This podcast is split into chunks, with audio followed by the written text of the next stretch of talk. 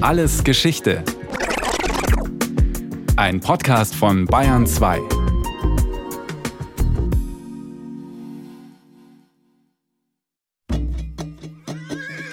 Sie kommen. In Massen. Über den Hügelkamm. Und sie lassen sich nicht aufhalten. Vielleicht haben sie den Siedlertrack im Tal schon lange beobachtet. Aus hunderten Augenpaaren.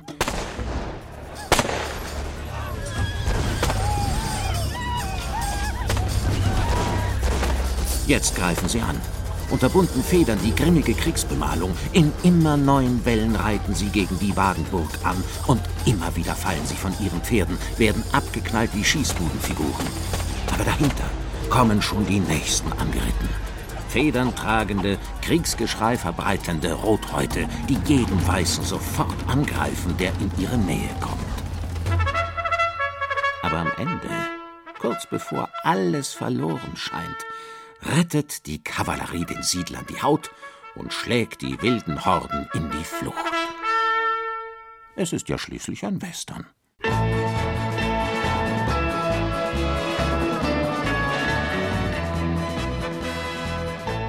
Der Indianer im Westernfilm. Das ist die Geschichte vieler Anhäufungen von Klischees, Vorurteilen und sehr einseitigen Perspektiven. Und doch hat gerade Hollywood unser Bild von den American Natives, den Ureinwohnern Nordamerikas, geprägt. Schon in den 90er Jahren des 19. Jahrhunderts präsentierte Thomas Alva Edison das Kinetoskop, einen Vorläufer des Kinoprojektors. Mit ihm konnten die Betrachter knapp 30 Sekunden lange Filme bestaunen. Darunter auch Streifen wie Sioux Ghost Dance und Indian War Council – tanzende und Kriegsrat haltende Indianer vor der Kamera. Die Hauptdarsteller dieser kurzen Episoden sind Indianer aus der Wild-West-Show von William F. Cody, besser bekannt unter dem Namen Buffalo Bill. Sein Zirkus war ein Publikumsmagnet des beginnenden 20. Jahrhunderts. Mit ungeheurem Aufwand an Menschen und Tieren transportierte er das bis heute gängige Indianerklischee in alle Welt. Die Buffalo Bill Show war ein kommerzielles Unternehmen, da konnte man nicht groß differenzieren, sondern man wollte ein klar gezeichnetes Bild des Indianers aus den Plains präsentieren. Und das überlagerte dann alle anderen. Sagt Michael Hochgeschwender vom Amerika-Institut der Ludwig-Maximilians-Universität München. Zum Beispiel, es überlagerte das Bild des Irokesen, der bis dahin eigentlich viel wichtiger gewesen war, oder das Bild der Seminolen. Die Seminolen hatten den hartnäckigsten Widerstand in Florida und Georgia gegen die US-Armee überhaupt geliefert. An die erinnert sich außer in Florida selber heute kein Mensch mehr, obwohl die über 30 Jahre amerikanischen Einheiten Niederlagen beigebracht haben. Aber das ist alles durch diese Kommerzialisierung unter Buffalo Bill in den Hintergrund gedrängt worden. Zur Truppe von Buffalo Bill gehörte auch Sitting Bull. Der berühmte Häuptling der Sioux-Indianer war einer der großen Anführer im Widerstand gegen die aggressive Landnahme der weißen Siedler und der Armee. Weltberühmt machte ihn die Schlacht am Little Big Horn, wo im Jahr 1876 die Indianer der US-Armee unter General Custer ihre schwerste Niederlage beigebracht hatten also Sitting Bull ist ja immer ein fester Bestandteil von Buffalo Bills Show geworden, wie insgesamt das Custer Massaker ein zentraler Bestandteil geworden ist, was natürlich auch damit zusammenhängt, dass es ausgerechnet am 100. Jahrestag der Unabhängigkeit bekannt geworden ist in der Öffentlichkeit. Das heißt, genau in die Centennial-Feierlichkeiten ist dann die Nachricht von dieser bittersten Niederlage der US-Armee gegen Indianerstämme überhaupt jemals in die Öffentlichkeit gekommen und das führt dann dazu, dass, wenn sich ein Bild verfestigt, es das Bild des Sioux und der Plains-Indianer ist. Dabei gab es die Kultur der Prärie- oder Plains-Indianer, die die weiten Ebenen des mittleren Westens Nordamerikas als nomadische Bisonjäger besiedelten, nur etwa 200 Jahre. Denn bis zur Ankunft der spanischen Eroberer gab es auf den amerikanischen Kontinenten keine Pferde, und natürlich waren auch Schusswaffen unter den Ureinwohnern unbekannt. Erst diese beiden Faktoren machten die Jagd auf Bisons und damit auch die Besiedlung der Prärie für die Indianer möglich. Das Bild, das dann im Western transportiert wird, ist eigentlich das Bild der Schlussphase der amerikanischen Westwanderung. Und es ist vor allem das Bild der Sioux, der Cheyenne, der Arapaho, schon etwas weniger der Apache und Comanche. Während die Sioux immer eher ja, eine zweitrangige Indianermacht war, die nur deswegen so stark geworden sind, weil sie eben diesen zufälligen Sieg über General Custer errungen haben, der ja dann für viele Western auch wichtig geworden ist. Und getreu dieser Stereotypen mussten die Indianer in der aufkommenden Filmindustrie die Rolle der wilden Rothäute einnehmen, Postkutschen überfallen, weiße Siedlerinnen rauben, Skalps nehmen. Schließlich galt es, Publikum an die Kinematographenkasse zu locken. Das negative Bild des Indianers ist natürlich sehr tief in der Kolonialgeschichte verwurzelt. Es gab ja im Grunde in den ersten Jahrzehnten nach der Besiedlung schon in den 1620er, 1630er Jahren erste Konflikte mit den Algonquin-Stämmen und den Irokesen an der Ostküste. Und auch da hat man bereits das Bild des brutalen Schlechters. Der Western etablierte sich schnell als eigenständiges Genre. Schließlich waren die vielen Einwanderer in den USA an Geschichten früherer Einwanderer interessiert. Gespielt wurden die Indianer aber von Weißen, rot geschminkt und irgendwie indianisch ausstaffiert. Der Regisseur und Produzent Thomas Ince war der Erste, der die Produktion von Westernfilmen professionalisierte und erstmals echte Indianer vor der Kamera spielen ließ. Er heuerte ganze Western-Show-Ensembles für seine Filme an und brachte sie auf einem eigens dafür gekauften Areal unter, das nach ihm Innsville genannt wurde. Ob ein Cheyenne-Indianer im Kostüm eines Sioux-Kriegers steckte oder ein Crow-Indianer einen Federschmuck der Cheyenne trug, war Nebensache. Hauptsache, die Indianer waren als solche erkennbar. Dabei trugen Indianer in Wahrheit keine Stirnbänder. Die waren der Maske am Filmset geschuldet so konnten sich die schwarzen Perücken der meist weißen Indianerdarsteller besser befestigen lassen. Aber es war nicht alles Klischee im stummen Western. David Walk Griffiths The Massacre von 1912 zeigt in einer dreiminütigen Gewaltorgie, wie die Kavallerie ohne Grund ein Indianerdorf vernichtet. In drastischen Bildern lässt Griffith friedliche Indianerfrauen und ihre Kinder von amerikanischen Soldaten abschlachten. Ausgerechnet jener Griffith, der als Regisseur des Epos Birth of a Nation keinen Hehl aus seiner rassistischen Einstellung gegenüber den Schwarzen macht. Ein Widerspruch? Ja, das liegt in der amerikanischen Tradition. Das finden Sie schon bei Thomas Jefferson. Also Thomas Jefferson stellt eine Art Rassenhierarchie auf, wo ganz oben die Weißen stehen, und dann tatsächlich die Indianer und ganz unten die Schwarzen. Das hängt natürlich damit zusammen, dass er selber Sklavenhalter war, aber trotzdem galten die Indianer irgendwie als männlicher, als freiheitsliebender und als amerikanischer. Deswegen hat man auch so unglaublich lange daran festgehalten, zu sagen, das sind die Herren des Landes gewesen, bevor wir dann gekommen sind, die wir noch besser sind. Und wir haben sie besiegt und jetzt sind sie immer am Ende. Und so zeichnen die meisten Filme der Stummfilmzeit den Indianer auch als hoffnungslose Jammergestalten, die um einen Drink betteln müssen.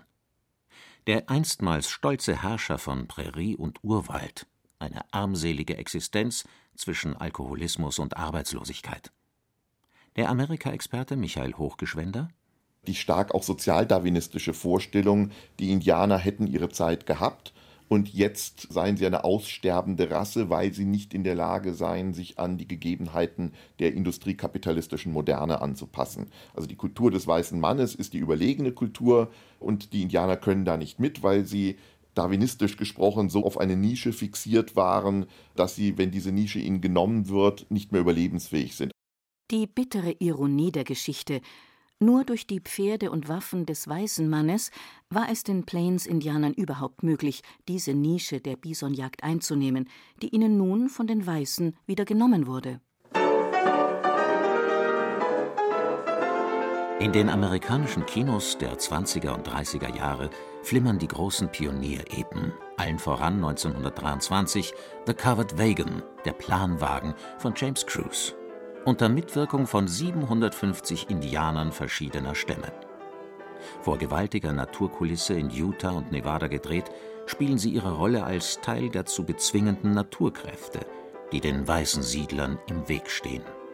Und die haben vor diesem Hintergrund dieses Weltbildes selbstverständlich nicht nur das Recht, sondern regelrecht die Pflicht, die Indianer auszurotten, beziehungsweise sie so einzukasernieren, dass sie keine Bedrohung des zivilisatorischen Fortschrittsprozesses mehr darstellen. Also das ist eine Vorstellung, die sagen wir, zwischen 1850 und 1950 für weite Teile der amerikanischen Gesellschaft völlig selbstverständlich war. Der wilde Indianer als Bestandteil der dämonischen, unchristlichen und daher teuflischen Natur, die überwunden werden muss. Von diesem Gedanken ist es kein weiter Weg mehr zur totalen Entmenschlichung. Wie ein Sandsturm, eine Überschwemmung oder eine Insektenplage ist der Indianer Bestandteil einer als bedrohlich und böse gedachten Natur. Und so haben auch in den 1950er Jahren die Indianer im Hollywood-Film zunächst ihre übliche Rolle zu spielen. Es ist die große Zeit der Kavalleriewestern von John Ford. Der lässt seinen Lieblingshelden John Wayne bevorzugt durch die atemberaubende Landschaft des Monument Valley reiten, meist in der blauen Uniform der US-Kavallerie. Die Verherrlichung der Überlegenheit des weißen Amerikaners in Cinemascope und Technicolor.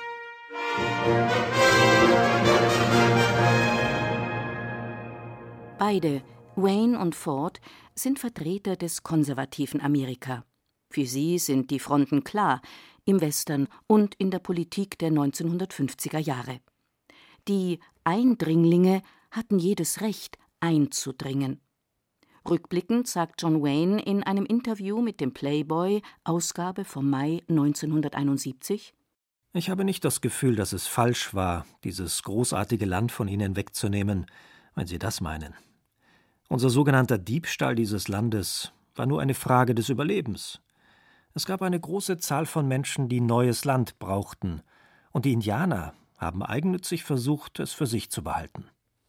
Allerdings kommt die neue rote Gefahr jetzt nicht aus dem Westen, sondern aus dem Osten. Es ist die Zeit der von dem Kongressabgeordneten McCarthy veranstalteten Hexenjagd auf tatsächliche oder vermeintliche Kommunisten. Das trifft auch Hollywood. Regisseure, Produzenten und Schauspieler, die auf der Blacklist landeten, haben praktisch Berufsverbot. Vor diesem doppelten Hintergrund der Auseinandersetzung mit dem nationalsozialistischen und dem kommunistischen Totalitarismus beginnt eine Art Umdenken, die noch befördert wird durch die Dekolonisierung in der dritten Welt. Und man sieht auch jetzt diese Völker, denen man vorher nicht zutraute, dass sie sich selber regieren können, machen es plötzlich. Und das wirkt zurück nicht nur auf die Schwarzen und die Sicht auf Schwarze, sondern auch auf die Sicht auf Indianer. In dieser tief konservativen Zeit entstehen plötzlich Filme, die mit dem Klischee von der wilden Rothaut brechen.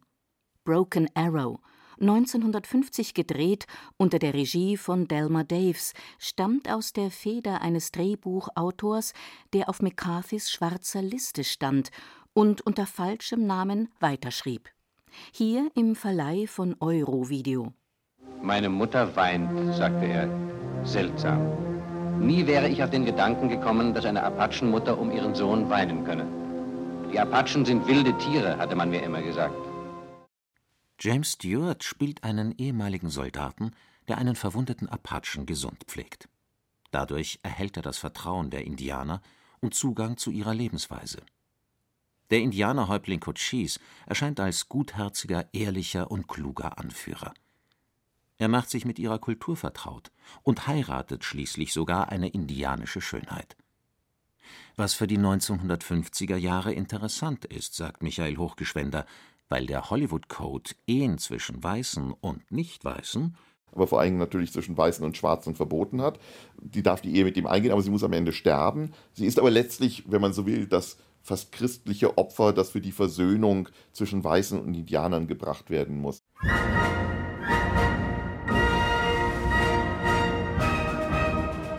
Nach der klassischen Western-Ära der 1950er Jahre wandelte sich die Sichtweise auf die Indianer langsam. Das Genre begann, sich selbst zu parodieren, etwa im Film 40 Wagen westwärts, wo Kavallerie und Indianer gleichermaßen hinter einem Wagentreck mit Whisky her sind. Und selbst der alte Genremeister John Ford versuchte in Cheyenne Autumn von 1964 selbstkritischere Töne anzuschlagen. Nachdem sich ein Teil der Cheyenne halb verhungert dem interessanterweise deutschstämmigen Captain Wessels ergeben hat, lässt dieser sie in ein Lagerhaus sperren und erfrieren. Befehl ist schließlich Befehl. In den späten 1960er Jahren wandelt sich die amerikanische Gesellschaft und mit ihr auch der Blick auf die Indianer. Die zivilisationsmüden Aussteiger der Hippie-Bewegung entdecken die sogenannten Naturvölker. Sie adaptieren ihre Riten, Gebräuche und Kunstwerke und machen sie zu Ingredienzien der aufkommenden Esoterikbewegung. Und Hollywood erneuert sich ebenfalls. Regisseure und Schauspieler des New Hollywood treten auf den Plan. Mit Little Big Man von Arthur Penn produzieren die Paramount Studios 1970 einen in vielerlei Hinsicht bemerkenswerten Western. Dustin Hoffman spielt einen 121 Jahre alten letzten Überlebenden der Schlacht am Little Big Horn, der einem Reporter seine Geschichte erzählt. Nachdem seine Eltern von Pony-Kriegern getötet wurden, wächst John Grapp als Findelkind bei den Cheyenne auf, die sich selbst Menschenwesen nennen. Allerdings wechselt er mehrmals zwischen der Welt der Indianer und der Weißen hin und her. Schließlich muss er auch den Tod seiner Frau und seines Kindes bei einem Massaker mit ansehen, begangen von Custers Soldaten. Lassen Sie sich eines gesagt sein. Ihre Weiber sind für uns weitaus wichtiger als Ihre Pferde. Weil sie sich wie die Ratten vermehren. Aber das hier ist schließlich eine legale Aktion. Und meine Soldaten haben strikten Befehl, keine Frauen zu erschießen. Es sei denn, sie wollen sich nicht ergeben, natürlich. Das leuchtet Ihnen doch ein, ja, Sir? Als die Kavallerie unter Trommeln und Pfeifen abzieht, liegen die Leichen von alten Frauen und Kindern im Schnee. Drastische Bilder wie diese werden in den kommenden Jahren zum festen Bestandteil des Indianerwesterns. Die historische Vorlage für das Massaker an den Indianern in Little Big Man ist der Massenmord an den Cheyenne und Arapaho-Indianern am Sand Creek. Etwa 600, meist alte Frauen und Kinder, wurden von der US-Armee niedergemetzelt. Am radikalsten zeigt aber Soldier Blue von 1969 das Massaker am Sand Creek. Der Film von Ralph Nelson, der in Deutschland Das Wiegenlied vom Totschlag heißt, kommt zu einer Zeit in die Kinos, in der sich der Vietnamkrieg auf seinem Höhepunkt befindet. So steht das Massaker am Sand Creek allegorisch für das Massaker im Dorf My Lai, dem 1968 über 100 Zivilisten zum Opfer fielen. Die Indianer sind nun zwar nicht mehr die Täter, sondern die Opfer. Wieder aber geht es nicht wirklich um ihre Belange. Sie sind Sinnbild, diesmal für die Gräueltaten des Vietnamkrieges. In den folgenden Jahren geht das Interesse an Indianerwestern zurück. Oft sind es lediglich aus anderen Genres transportierte Rachestories, für die jetzt die Indianer herhalten müssen. Zugleich entsteht aber auch eine Reihe von Filmen, die von Indianern selbst produziert wurden und dementsprechend eine besondere Sichtweise zeigen. Allerdings ist ihnen kein großer Massenerfolg beschieden. Auch das erwachende Selbstbewusstsein des Indian Movement der indianischen Bürgerrechtsbewegung zeigt sich selten auf der großen Leinwand. Mit dem dreieinhalb Stunden Epos, der mit dem Wolf tanzt von 1990 in Deutschland bei Arthaus erschienen, ändert sich das. Kevin Costner bemüht sich wie kaum ein anderer Westernregisseur vor ihm um Authentizität. Die Indianer sind nun nicht mehr die Jammergestalten der 1920er oder die wilden Bestien der 1950er Jahre. Kostner gibt ihnen eine Stimme. In Lakota ihrer eigenen Sprache und lässt seinen Helden John Dunbar Teil des Stammes werden. Nichts, was mir über diese Menschen erzählt wurde, ist richtig. Es sind keine Bettler und Diebe. Sie sind nicht die Ungeheuer, als die sie hingestellt werden. Im Gegenteil, sie sind höfliche Besucher und besitzen einen Humor, der mir sehr gefällt. Ein Gedankenaustausch entwickelt sich nur sehr langsam. Der Ruhige ist darüber genauso enttäuscht wie ich. Und doch führen manchmal gerade Missverständnisse zu einem besseren Verstehen. Und trotzdem, ganz ohne die Mission des weißen Mannes geht es dann doch nicht. So muss der weiße Held die Indianer erst auf die lang ersehnten Büffelherden aufmerksam machen. Die hätten sie, ganz in rituelle Tänze vertieft, womöglich glatt übersehen. Der Amerikanist Michael Hochgeschwender der Nachteil gewissermaßen des Kostnerschen Ansatzes ist ein doppelter. Zum einen hat man dann doch wieder eine sehr starke Idealisierung der Indianer. Das ist verstehbar vor dem Hintergrund der Schwarzzeichnung, die vorher da war, dass man sie positiver darstellt. Zum anderen aber auch es ist dann doch irgendwie der Weiße, der die Indianer dazu bringt, sich ihre eigenen Traditionen zu vergewissern. Und das deckt sich so ein bisschen mit dem Film The Last Samurai, wo dann auch ein Amerikaner nach Japan kommen muss, um den Samurai zu zeigen, was ein guter Samurai ist.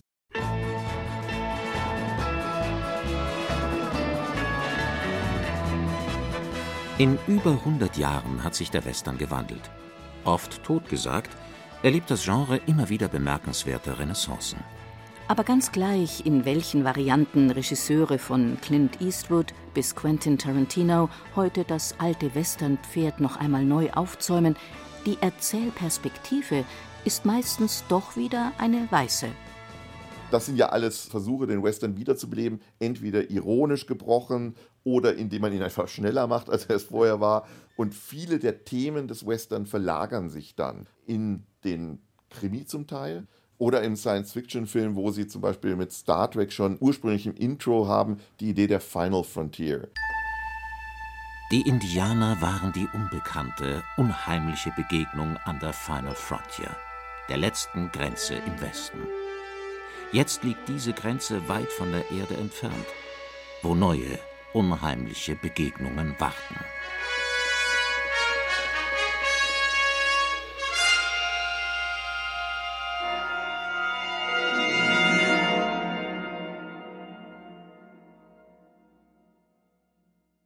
Sie hörten Indianer im Spielfilm von Michael Zametzer.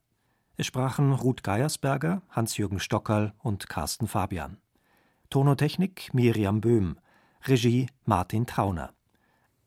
Wenn Sie keine Folge mehr verpassen wollen, abonnieren Sie Alles Geschichte History von Radio Wissen unter bayern2.de slash podcast.